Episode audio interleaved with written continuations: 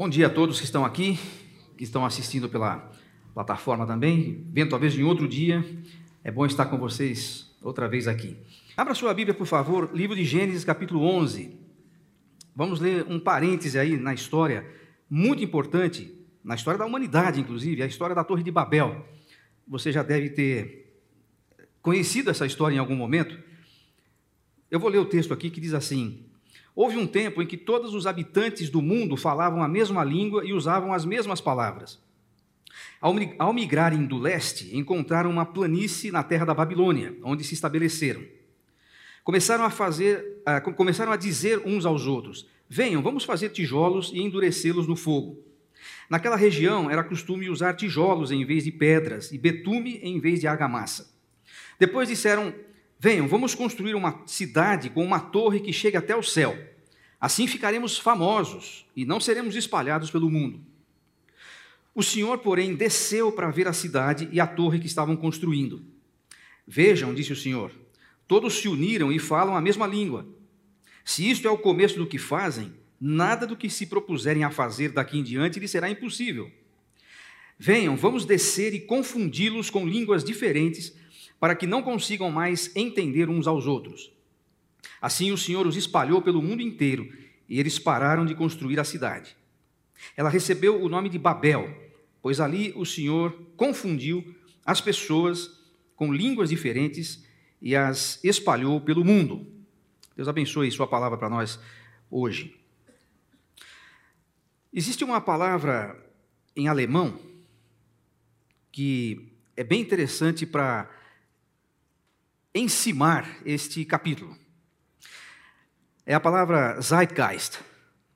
E essa palavra significa algo como o espírito da época, aquilo que, que move o coração das pessoas em um determinado momento. Você sabe que as artes, a produção cultural, ela é completamente influenciada pelo Zeitgeist. As composições musicais, por exemplo, elas sofrem a influência do momento, desse tal espírito da época as artes sofrem, a arquitetura sofre. Todas as, todas as áreas de, de produção do conhecimento, é, do entretenimento, da ciência até, é, recebe a, a, influência dessa, desse tal espírito da época, uma, uma característica de uma geração. O zeitgeist da Torre de Babel é a rebeldia. Você sabe que, ou se não sabe, vou informá-lo disso, um capítulos antes, na verdade, o capítulo 9 de Gênesis, no final do, do evento do dilúvio, Noé e seus filhos saem da arca e Deus lhes dá uma ordem. A ordem é: vocês vão repovoar a terra, vocês vão se espalhar pela terra e nós vamos começar de novo a partir dessa família, a família de Noé. Por sinal, foi sobre isso que eu falei na última vez que estive aqui, a família de Noé. O capítulo começa mostrando que essa turma aqui, que saiu lá da zona leste, diz o texto, é o texto que diz. Eu não tenho culpa de ter sido feito de o Taqueirão ser lá, isso mostra coisas sobre a vida. Eles saíram justamente da Zona Leste e vieram e se estabeleceram ali. E ao contrário de, de fazer aquilo que tinham recebido de ordenança do Senhor, no capítulo anterior, eles falam: Nós não vamos nos espalhar por lugar nenhum, nós vamos ficar aqui. E nós vamos uh, fazer aqui o nosso, o nosso habitat e vamos, inclusive, marcar isso é, desculpe o trocadilho, nós vamos concretizar o nosso plano de rebeldia contra o Senhor, literalmente erguendo uma torre. Então, esse era o, Zeitgeist, esse era o espírito da época. Já tinha havido essa rebeldia demonstrada num camarada lá antes deles ainda, e antes inclusive do dilúvio, um tal de Caim. Caim, um, um dos filhos de Adão e Eva. E a história de Caim começa de uma maneira muito intrigante, porque ele vai começar uma família e o texto diz que, a, a, a, que Caim, se afastando do Senhor, começou a sua família. Mas aqui nós encontraremos a primeira instituição, digamos, é a primeira vez que se torna, que a rebeldia contra Deus se torna uma política pública. Agora é oficial. Agora está no diário da, da União. Agora, isso faz parte do nosso, do nosso momento, é isso que nós vamos fazer. Não é simplesmente aí um, um projeto arquitetônico arrojado. Havia outros eh, zigurates como esse que foram construídos na antiguidade, e alguns dizem, inclusive, que este aqui eh, talvez pudesse fazer parte de um complexo de outros, e, e a ideia é que ele se destacasse em relação aos demais. Essa era a ideia. você vê isso até hoje. Você não pense que essas torres que são erguidas ao, ao, ao, redor do mundo, elas são só um projeto arquitetônico. Ah, existem coisas por trás disso. O tal do Zeitgeist. Existe uma competição, às vezes velada, às vezes não tão velada. Quem vai erguer a torre mais alta? Isso não é simplesmente para mostrar quantos tijolos a gente consegue empilhar. É para mostrar quanto a nossa nação, a nossa civilização, o nosso pedaço é capaz de produzir alguma coisa que supere o outro. É, é mais ou menos isso. É disso que se trata aqui. Você viu aqui o nome de uma, de uma nação que vai ser famosa na Bíblia inteira. De fato, Babel é o início da Babilônia, já existia. Já existia ali um reino que chamava Babilônia. Inclusive, o seu primeiro governador é um cara chamado Nimrod. E Nimrod significa caçador valente diante do Senhor, ou algumas traduções dizem caçador valente contra o Senhor. E o nome Nimrod significa, sabe o quê? Rebelde feitos um para o outro. Nada melhor do que um rei que se chama rebelde para conduzir um povo cujo zeitgeist é a rebeldia e cujo ícone é vamos construir uma torre para dizer nós não vamos fazer o que Deus mandou, a gente vai ficar aqui mesmo.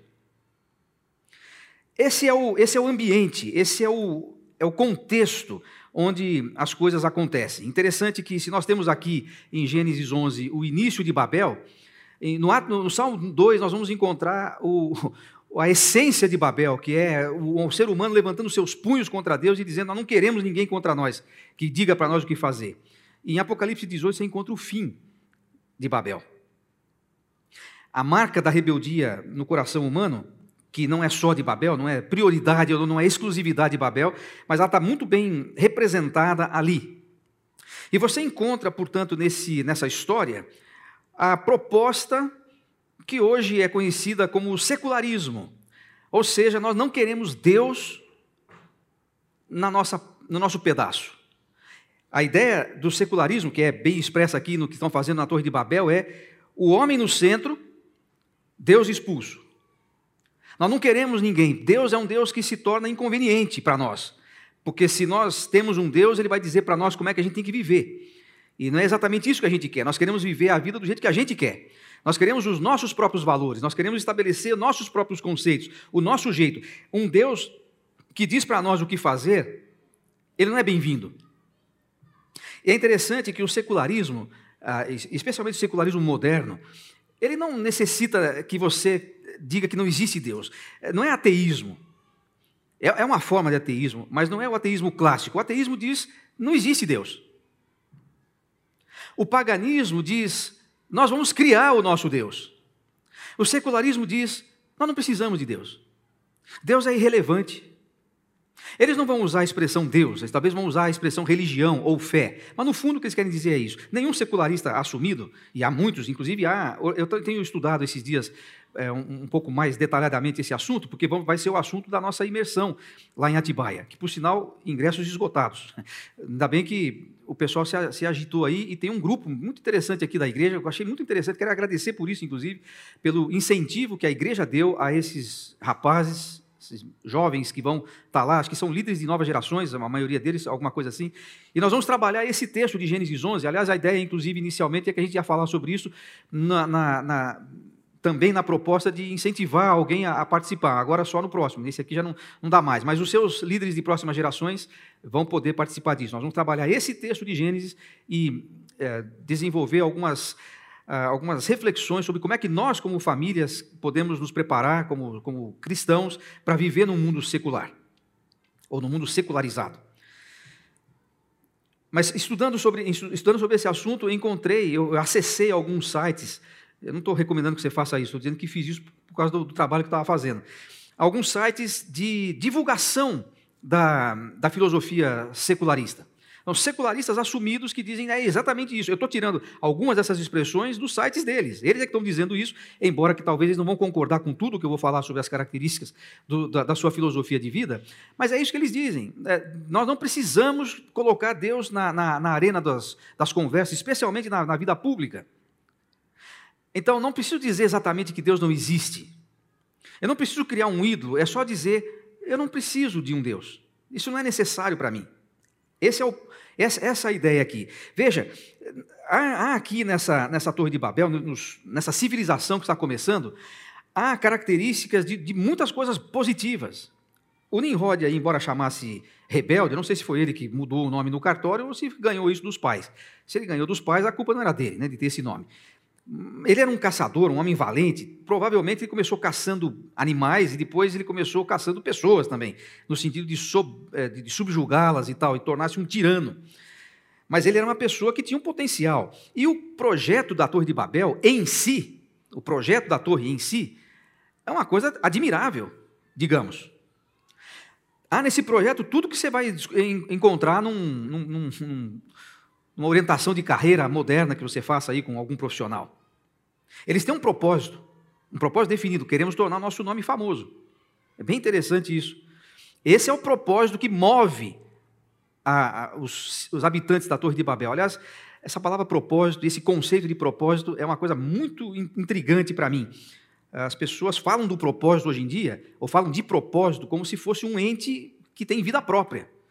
O propósito se move, ele define, ele mostra coisas, ele fala com você. Tem gente que fala assim: propósito é aquilo que faz você levantar todo dia, cedo. Olha, eu desde os seis anos de, de vida, eu estava chamando do nome errado, porque para mim era despertador o nome disso aí. sempre que me acordou para ir trabalhar era despertador, mas agora é o propósito. O propósito virou um Deus, assim.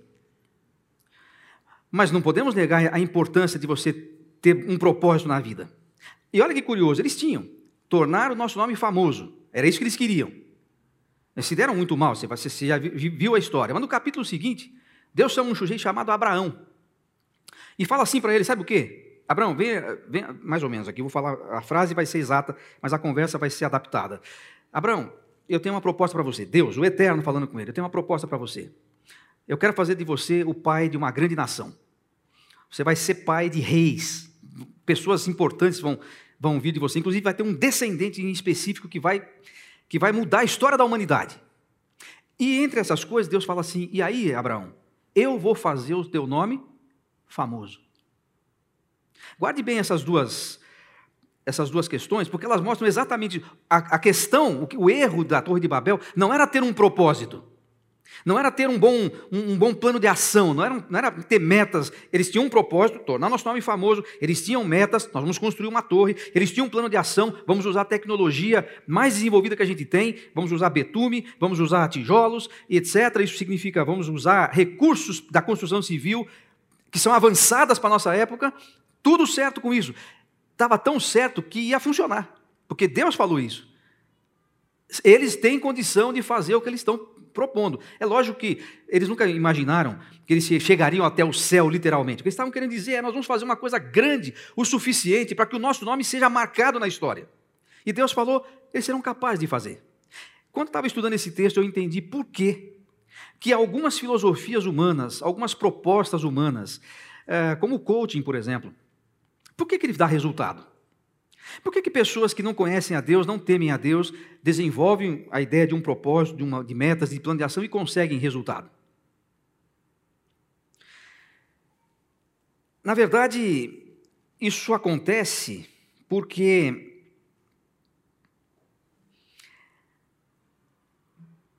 existem certas regras, certas leis na vida que, se seguidas, darão algum tipo de resultado. Por exemplo, se você é uma pessoa que ganha muito bem, ou ganha muito mal, isso tanto faz, mas vamos, vamos, pelo lado positivo da coisa, porque já está tão difícil, né? Há, há, há, pessoas que estão. Há pessoas que estão latindo no quintal para economizar cachorro. Então é bom a gente ir para um lado assim mais, mais positivo da, da história, né? Então digamos que você ganhe bem, mas que você gaste 10% a mais do que você ganha. Você pode ser ateu, pode ser crente, pode ser budista, pode ser o que for. O que vai acontecer no final do mês? Vai faltar, não vai? E isso, agora no Brasil, a conta já não é só essa, porque se for só os 10% e esses 10% forem subsidiados pelo seu cartão de crédito, esse 10% vai virar um negócio que você nunca mais vai pagar na vida. Tem muita gente balançando a cabeça, não sei se você já experimentou isso, mas você sabe como é que isso funciona. De novo, sendo você um ateu, um budista, um cristão, se você fizer uma boa planilha de gastos e falar assim, eu vou gastar 20% menos do que eu ganho, esses 20% eu vou colocar numa reserva, num fundo de reserva, fundo de emergência. E vou pagar aquela minha conta. Você vai pagar a conta, não vai? Porque gastar 10% a mais ou economizar 20%, não, não tem nada de espiritualidade assim envolvida, é matemática, não é fé. Por isso que também não adianta você gastar 10% e orar no monte, porque quando você voltar vai estar faltando do mesmo jeito. Então, isso, essas coisas, você não precisa ser cristão para fazer. Há, há regras, há, há, há leis que regem a vida que vão dar certo. Agora, a grande questão é que dar certo não significa estar certo. Qualquer coisa na vida da qual o eterno fique de fora, mesmo que dê certo, vai ser um fracasso.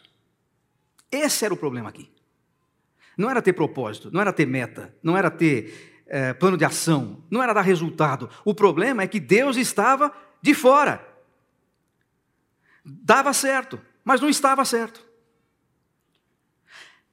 Anote isso para a sua vida, porque pode ser que você está achando, como muitas pessoas acham,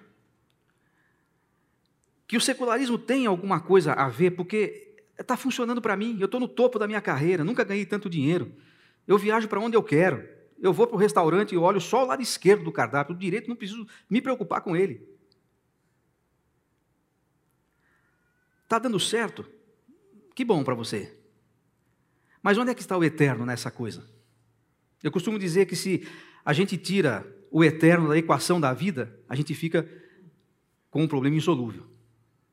Aliás, essa é uma das características do secularismo.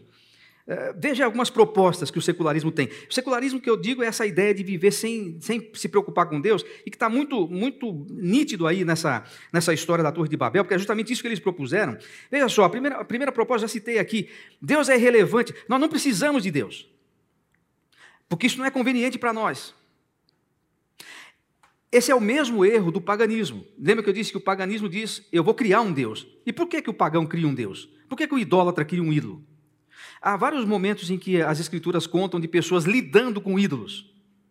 Inclusive, há uma, um relato quase que poético em Isaías falando como é que você constrói um ídolo. Tem lá o passo a quer ser um idólatra? Abre lá em Isaías, você vai saber como é que você constrói um ídolo. Então, o, o, o profeta vai descrevendo assim: vai lá, o sujeito vai lá na, na, na, floresta, ele corta uma árvore, depois ele prepara aquilo e ele tira o pedaço que ele vai construir lá, a escultura. O que não sobra, o que sobra ele joga na, na, na fogueira e, e, acende lá a, a, fogueira dele lá e tal. Depois ele pega um prego e tem que prender o, o ídolo na parede, porque ele não se sustenta lá. E depois de tudo isso, em que é óbvio que você criou aquele pedaço de madeira lá que está sendo descrito, ou seja, de qualquer outra, outro material, aquilo que você criou ali, você criou ali. Então, aquele é um Deus que você pode chamar de seu, literalmente, porque você que o criou. Só que você tem que amarrar ele na parede, porque senão ele não se sustenta nem na parede. Mas o pior de tudo, diz, diz Deus lá pelo profeta, é que depois de fazer tudo isso, o que é que o homem faz? O idólatra faz? Ele se ajoelha diante daquilo e diz: Você é meu Deus. Não é absurdo? Não negócio até sem lógica? É, sem lógica. Por que, que ele faz isso? Por que, que o ser humano cria seus próprios deuses? Porque um Deus que você cria, você faz o que você quer com ele. No dia que eu me enjoar desse ídolo que eu coloquei aqui, eu posso jogá-lo fora e pronto. E crio, substituo, ponho outro. Troco o material, tro... fica um Deus que eu controlo. O secularista, ele não é diferente disso. Ele está fazendo a mesma coisa, só que mais sofisticado. Eu não preciso dizer, eu sou um ateu. Eu, não existe Deus. Até porque, mesmo que você não o conheça pessoalmente, é, individualmente, é impossível, porque isso está, isso está internalizado em nós. O, o ser humano, né, a nossa característica, a nossa condição de seres humanos, é, está, está ligada a, essa, a esse aspecto da espiritualidade. O que eu quero dizer com isso? Todo ser humano tem consciência de que há algo maior do que ele de que é algo que transcende a sua história, a sua vida, a sua essência e as suas possibilidades. A, a, a consciência do divino é universal. Todo mundo sabe que existe algum tipo de Deus, algum ser superior. Todo mundo sabe disso. Você pode negar isso, você pode abafar essa, essa voz, mas ela está aí. Então o secular diz assim: não, tudo bem. E tudo bem que você tem os seus. Você tem a sua crença, você tem Jesus, Jesus é Deus para você, tá, legal, tá bom para você. Só que você faz o seguinte: não, não coloque ele aqui no nosso, na nossa conversa, porque nós não precisamos, ele é relevante para nós. A segunda coisa é justamente essa. A proposta do secularismo: deixem Deus de fora da esfera pública. As questões que dizem respeito às nossas relações sociais, por exemplo, Deus não tem que ficar nelas. Então hoje já é proibido, não sei aqui nas escolas municipais em São Paulo, não sei, mas já há algumas é, Americana é assim, Santa Bárbara do Oeste é assim, há outras que eu soube recentemente, em que o professor está proibido de usar uma expressão como Deus te abençoe. Está proibido por lei municipal. O que nós estamos fazendo com isso? Deus fora da esfera pública.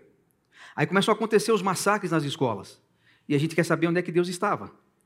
Deus estava, como disse a filha do Billy, do, do Billy Graham naquela época, Deus estava exatamente onde nós o colocamos, do lado de fora.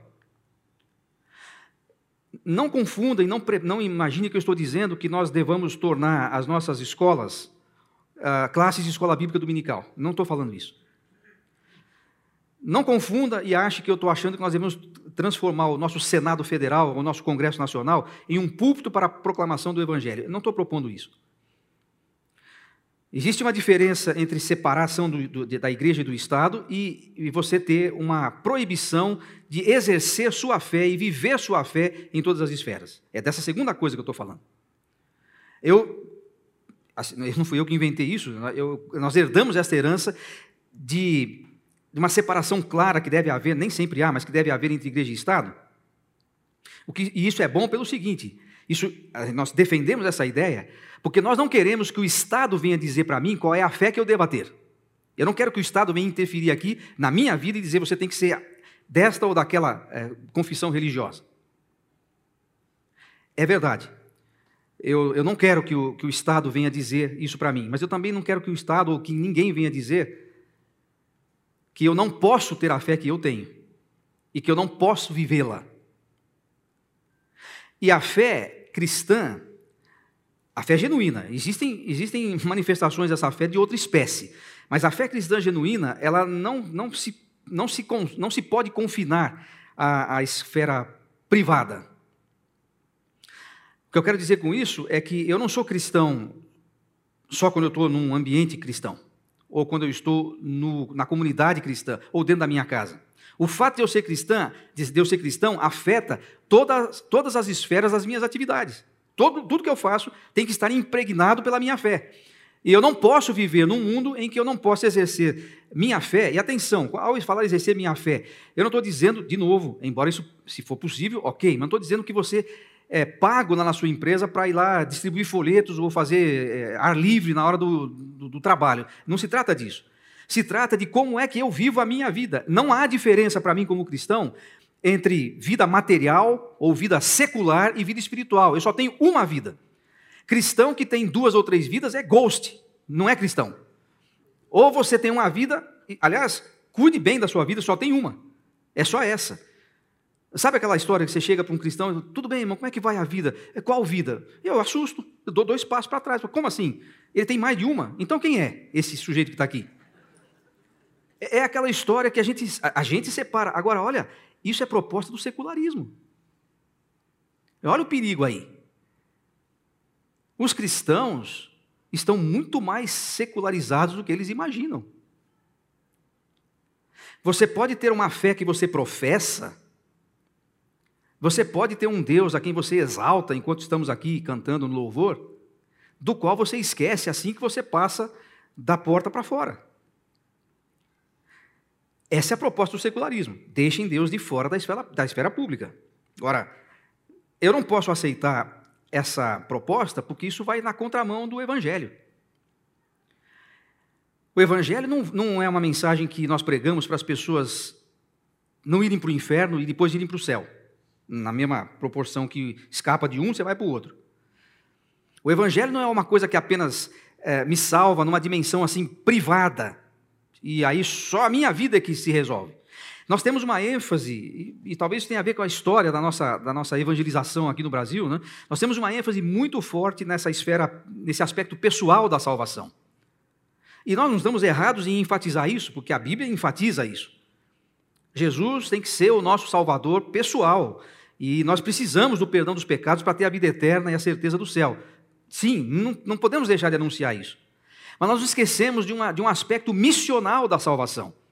Aquela história de ser sal e luz, isso não é conversa para reler lá de vez em quando. Essa é a essência do Evangelho.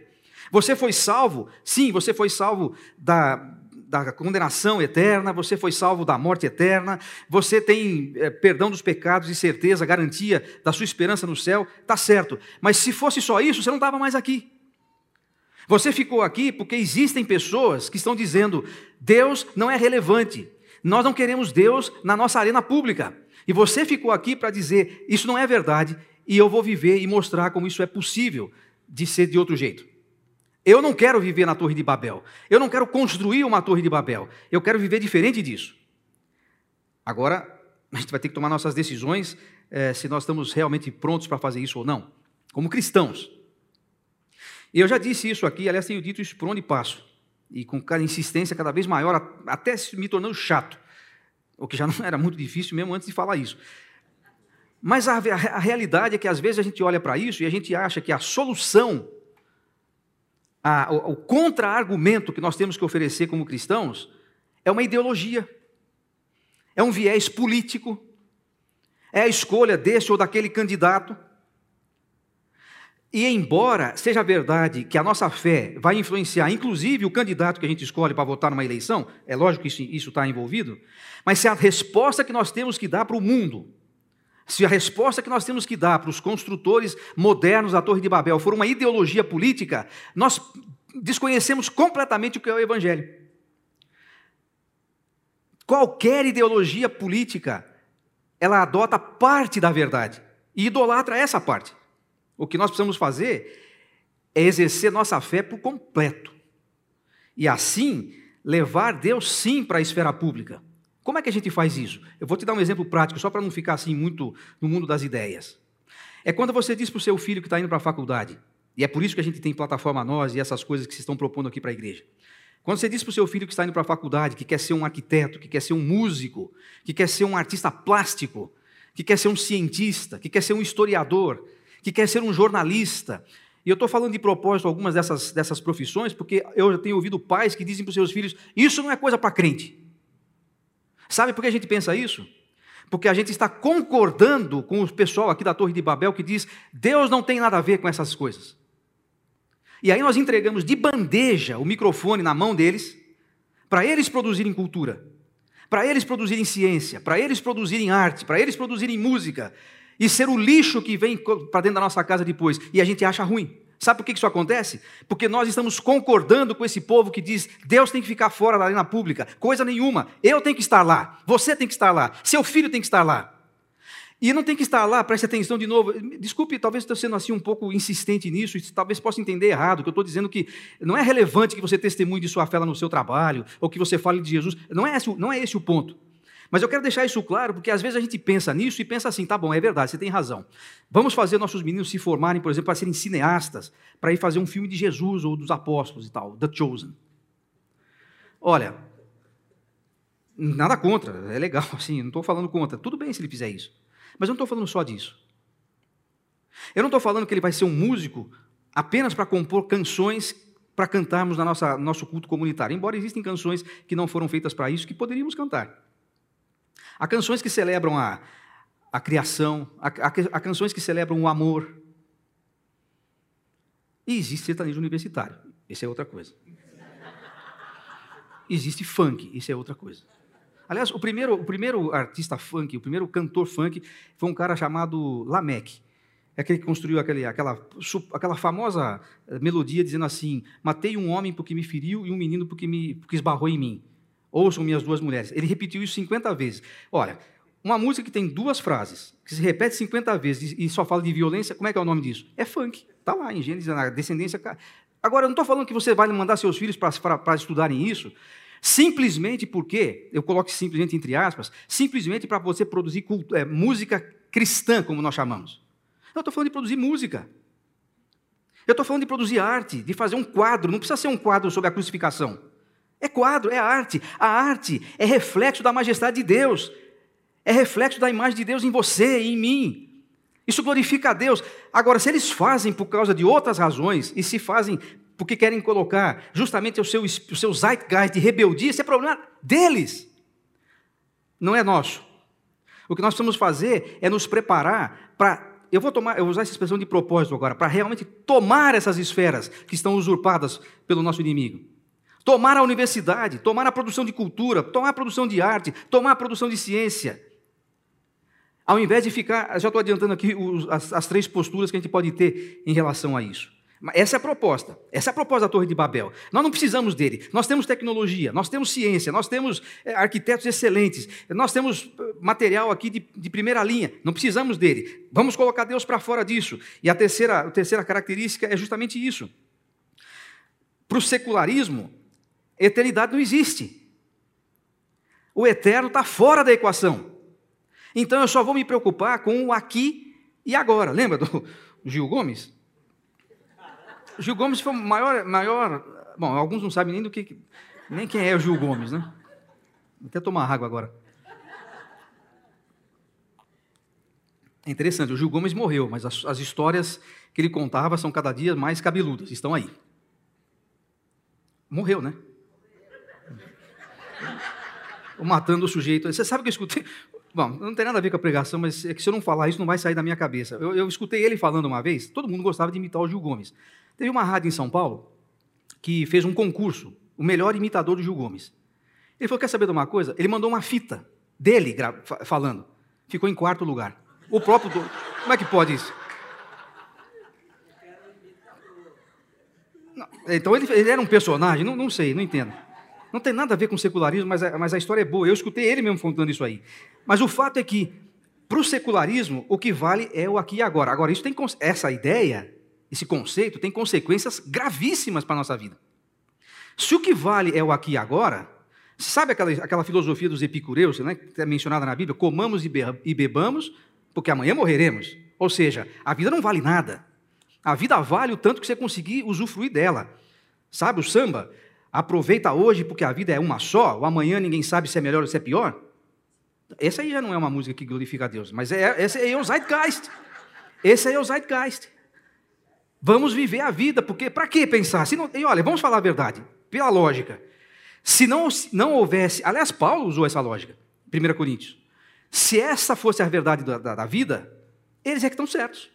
O que, nós estamos fazendo aqui num domingo de manhã? Está todo mundo aí na zoeira, passou a noite inteira, está só pensando no churrasco de abobrinha, mas está pensando no churrasco que vai ter daqui a pouco.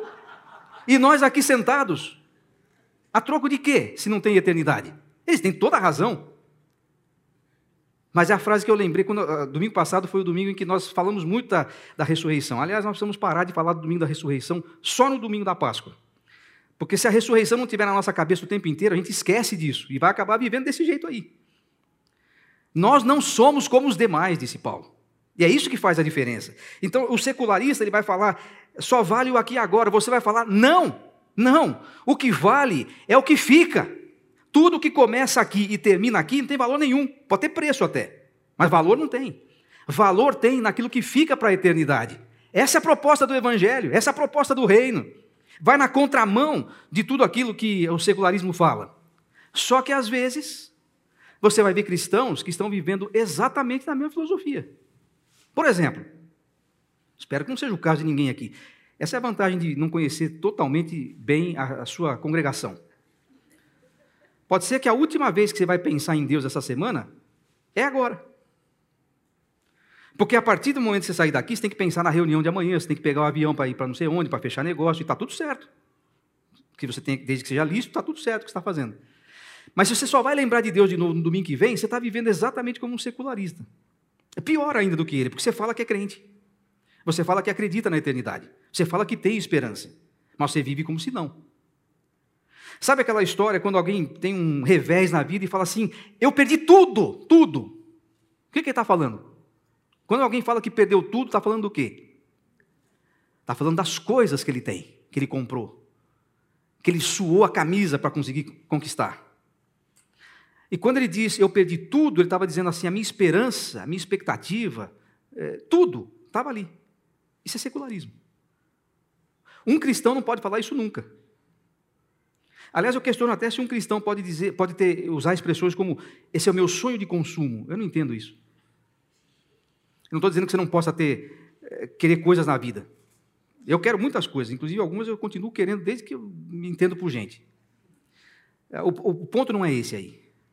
O ponto é quando você diz que você tem um sonho de consumo, você está dizendo assim: é, o que eu, tudo na minha vida se resume a isso. Você fala, não, de jeito nenhum. Então faça uma análise. Não, não é assim. Eu estou fazendo isso aqui pelo bem dos meus filhos. Então eu trabalho 28 horas por dia e não apareço em casa nunca, a não ser é, uma vez assim, de vez em quando.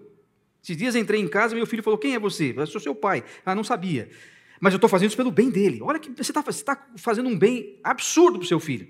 Você está investindo na eternidade dele, né? A eternidade tem nome, tem sobrenome, tem CPF, tem endereço e tudo. É isso? Então você é secular. Então você não entendeu o Evangelho. Essa é a proposta da Torre de Babel. Deus do lado de fora. Tem três, três posturas que a gente tem, que o cristão pode ter em relação a isso que estou falando aqui. A primeira postura é embarcar, é fazer isso que eu estou contando aqui. Ah, não tem jeito, é assim mesmo.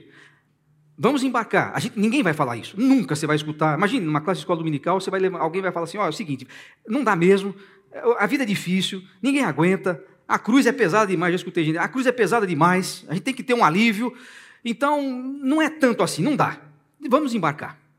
Vamos pegar a mesma ideia do comamos e bebamos, porque amanhã morreremos. Essa é uma, é uma, é uma possibilidade. Não estou falando que é a certa, mas essa é uma possibilidade. A outra, é, só para ficar três vezes aí para você lembrar, a outra é evitar.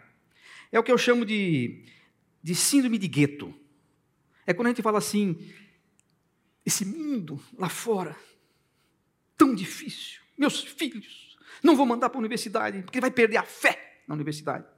Aí ele fica em casa e está sem fé do mesmo jeito. Você viu, bom, nem todos estavam aqui, mas o, o Valmir Nascimento falou sobre isso no dia que ele esteve aqui no, no Hub. A estatística que diz 60% dos jovens cristãos que vão para a universidade abandonam a igreja. Essa estatística é a mesma entre os jovens cristãos que não vão à universidade. 60% dos jovens abandonam a fé nessa fase até os 25 anos. O problema não está na universidade, o problema está no coração. E talvez parte do problema de, de, de, a fé não estar no coração esteja em você, que é pai, que é mãe, que tem um modelo de vida para ele que é exatamente o modelo de Babel. Tudo funciona. Vocês vão para a Disney duas vezes por ano. Você viu que eu tenho uma, uma, uma, encrenca com a Disney, toda hora eu falo dela, né? É que lá, lá no Hub também faz a mesma coisa. Viajamos para a Europa duas ou três vezes por ano, ou uma que seja, para mim já está ótimo. Paris, a única Paris que eu conheço é a nossa lá, a sorveteria da esquina lá da, da Santa, Santa Cruz.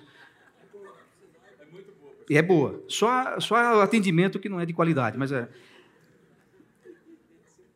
O que tem isso a ver com secularismo? Mas é que tem a ver com Paris. Né? É. Eu já estou no fim. e aí você fala assim, e os seus filhos estão olhando para você e estão vendo que seus valores são esses: uma boa vida, uma boa escola, ótimas férias, boas fotos, um baita de um carrão. E aí você olha, eles olham para você e você está meio que dizendo assim, tacitamente: Olha, meus filhos, façam como eu fiz, vocês vão chegar onde eu cheguei. Aliás, cuidado que você disser. Eu, eu falei isso para minha filha um dia desse. falei, filha, você, você olhe bem para o seu pai para ver onde ele chegou. E ela, ela, era menorzinha ainda, né? E falou assim: Mas não tem a menor ideia de onde você chegou ainda. Falei, então, tome cuidado quando você perguntar isso para uma criança. Mas é assim, eles estão olhando, eles estão vendo. Esse é o problema, não é a universidade. Esse é o problema, não é a igreja. O problema é que você pode estar vivendo de uma forma intensamente secular, enquanto professa uma fé que não funciona. Você diz coisas, diz crer em coisas, mas age de um jeito completamente diferente disso. Bom, e aí, ao fazer isso, então a gente embarca ou então a gente evita. A gente fica falando, não, nós temos que, olha, não podemos, não é, eu escutei, eu escuto pastores falar isso, eu não sou pastor, mas eu vivo, convivo com eles por causa do meu trabalho muito, muito, muito frequentemente.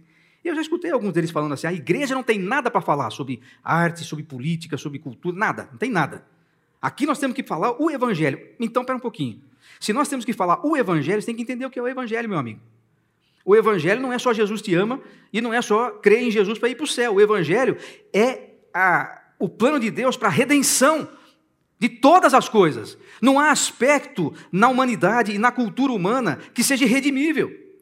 Se o seu coração foi redimível, a cultura também é. E é seu papel como cristão trabalhar para isso. Isso é que é evangelho. O evangelho não é só venha Jesus. É, venha Jesus e vai ser sal e luz, e vai influenciar as fontes que, que, que, que movem ou que alimentam toda a produção de, de tudo que você vê no mundo. Não espere que a Globo vai fazer isso. Não espere que, os, que os, as plataformas de streaming vão fazer isso. Somos nós que temos que fazer isso. E não é produzindo mais entretenimento. Não é, é produzindo impacto da nossa fé em tudo o que se produz. E essa é a terceira, a terceira postura que a gente tem que ter.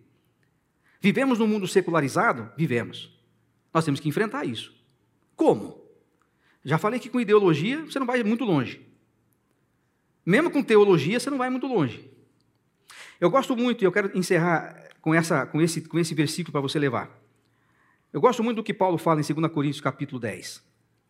Aí está o segredo. E nós não vamos, nós não vamos conseguir, eh, nem era a nossa proposta, falar sobre, sobre o, o, o que isso significa. Mas é, é, preciso que você leve esse texto com você. 2 Coríntios capítulo 10 e versículo 4. Ou versículo 3. Embora seja. Ele está falando de outra coisa aqui, tá? Eu vou deixar claro que ele não está falando disso que eu estou falando, mas eu só quero usar o princípio, a ideia aqui, porque eu creio que se aplique. Embora sejamos humanos, não lutamos conforme os padrões humanos. Por exemplo, ideologia é um padrão humano. Toda ideologia ela tem uma proposta até escatológica. Ela, ela analisa um problema, ela propõe uma solução para aquele problema e ela promete solução definitiva. Olha, um dia vai ter a nossa Shangri-La aqui no Brasil ou em qualquer parte do mundo. A ideologia faz isso, padrão humano. Não usamos. Versículo 4. Usamos as armas poderosas em Deus, e não as armas do mundo, para derrubar as fortalezas do raciocínio humano e acabar com os falsos argumentos. Destruímos todas as opiniões arrogantes que impedem as pessoas de conhecer a Deus. Levamos cativo todo pensamento rebelde e o ensinamos a obedecer a Cristo. Sabe o que Paulo está falando aqui, em outras palavras? A gente rejeita Babel. E sabe como é que Deus fez para rejeitar Babel, para que aquele projeto não prosperasse? Ele desceu e confundiu a língua das pessoas. Mas você se lembra que teve um dia em que Babel foi revertida? Um dia o Espírito Santo desceu sobre 120 pessoas que estavam numa, numa sala, lá em Jerusalém. E o que aconteceu quando o Espírito Santo desceu? Eles saíram para a rua e tinha gente de várias partes, várias partes do mundo. E o que aconteceu? Eles começaram, as pessoas começaram a ouvir as maravilhas de Deus na língua deles. Sabe o que é isso? É pegar Babel e multiplicar por menos um. É inverter. Agora o Espírito Santo desce e vai dizer para eles: agora, bom, é um sinal, não acabou ainda, mas agora nós temos um recurso aqui para não somente fazer Babel parar o seu avanço, mas para, estabelecer aqui um reino. Sei que o conceito de reino não diz respeito só à igreja, não tô, não, nem, nem é meu propósito entrar nessa questão aqui, só quero tirar esta, esta ideia. Pentecostes é a reversão de Babel. E nós vivemos sob a égide do Pentecoste, não sob a égide de Babel. Embora ainda estejamos num mundo confuso, Embora ainda estejamos num mundo rebelde, embora ainda estejamos num mundo que eh, move os punhos contra Deus, diz: nós não precisamos do Senhor aqui, nem chamo de Senhor, nós não precisamos de nada que chame Deus aqui.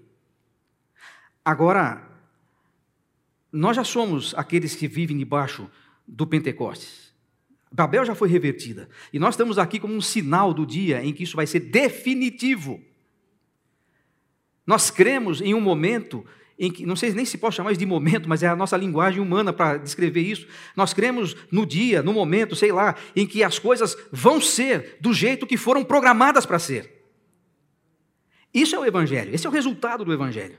Agora, enquanto isso não chega, é nosso papel viver como sal e luz, como luzeiros nesse mundo, viver como representantes de um Deus que vem, que interfere e a quem tudo pertence. Que a gente entenda esse nosso papel. E que a gente possa fazer o que estiver ao nosso alcance na direção e na dependência de Deus, que sozinhos não conseguimos, mas usando as armas poderosas em Deus, que é a partir da nossa família, dos nossos filhos, da nossa comunidade de fé, da igreja como um todo, a gente seja isso. Eu falei aqui no último dia que estive com alguns de vocês. Eu quero um Brasil diferente. Eu sou brasileiro, eu amo esse país. Eu, se puder, não saio daqui. Mas eu não quero o país que eu tenho. Isso aqui está ruim demais. Porque isso aqui é Babel. Eu quero para os nossos filhos, para os meus filhos e meus netos, os seus, um país diferente. Não é com outra coisa que a gente vai inverter isso. É com o Evangelho. Mas não é com o Evangelho que eu, que eu apenas professo. É com o Evangelho que eu vivo. É com o Evangelho que molda os meus valores, que define os meus conceitos, que diz para mim o que está certo e o que está errado, e que me faz escolher o que está certo. Porque às vezes a gente sabe muito bem o que é certo e errado, mas escolhe o errado. Que Deus tenha misericórdia de nós e que nos derrame Sua graça para que seja assim. Amém.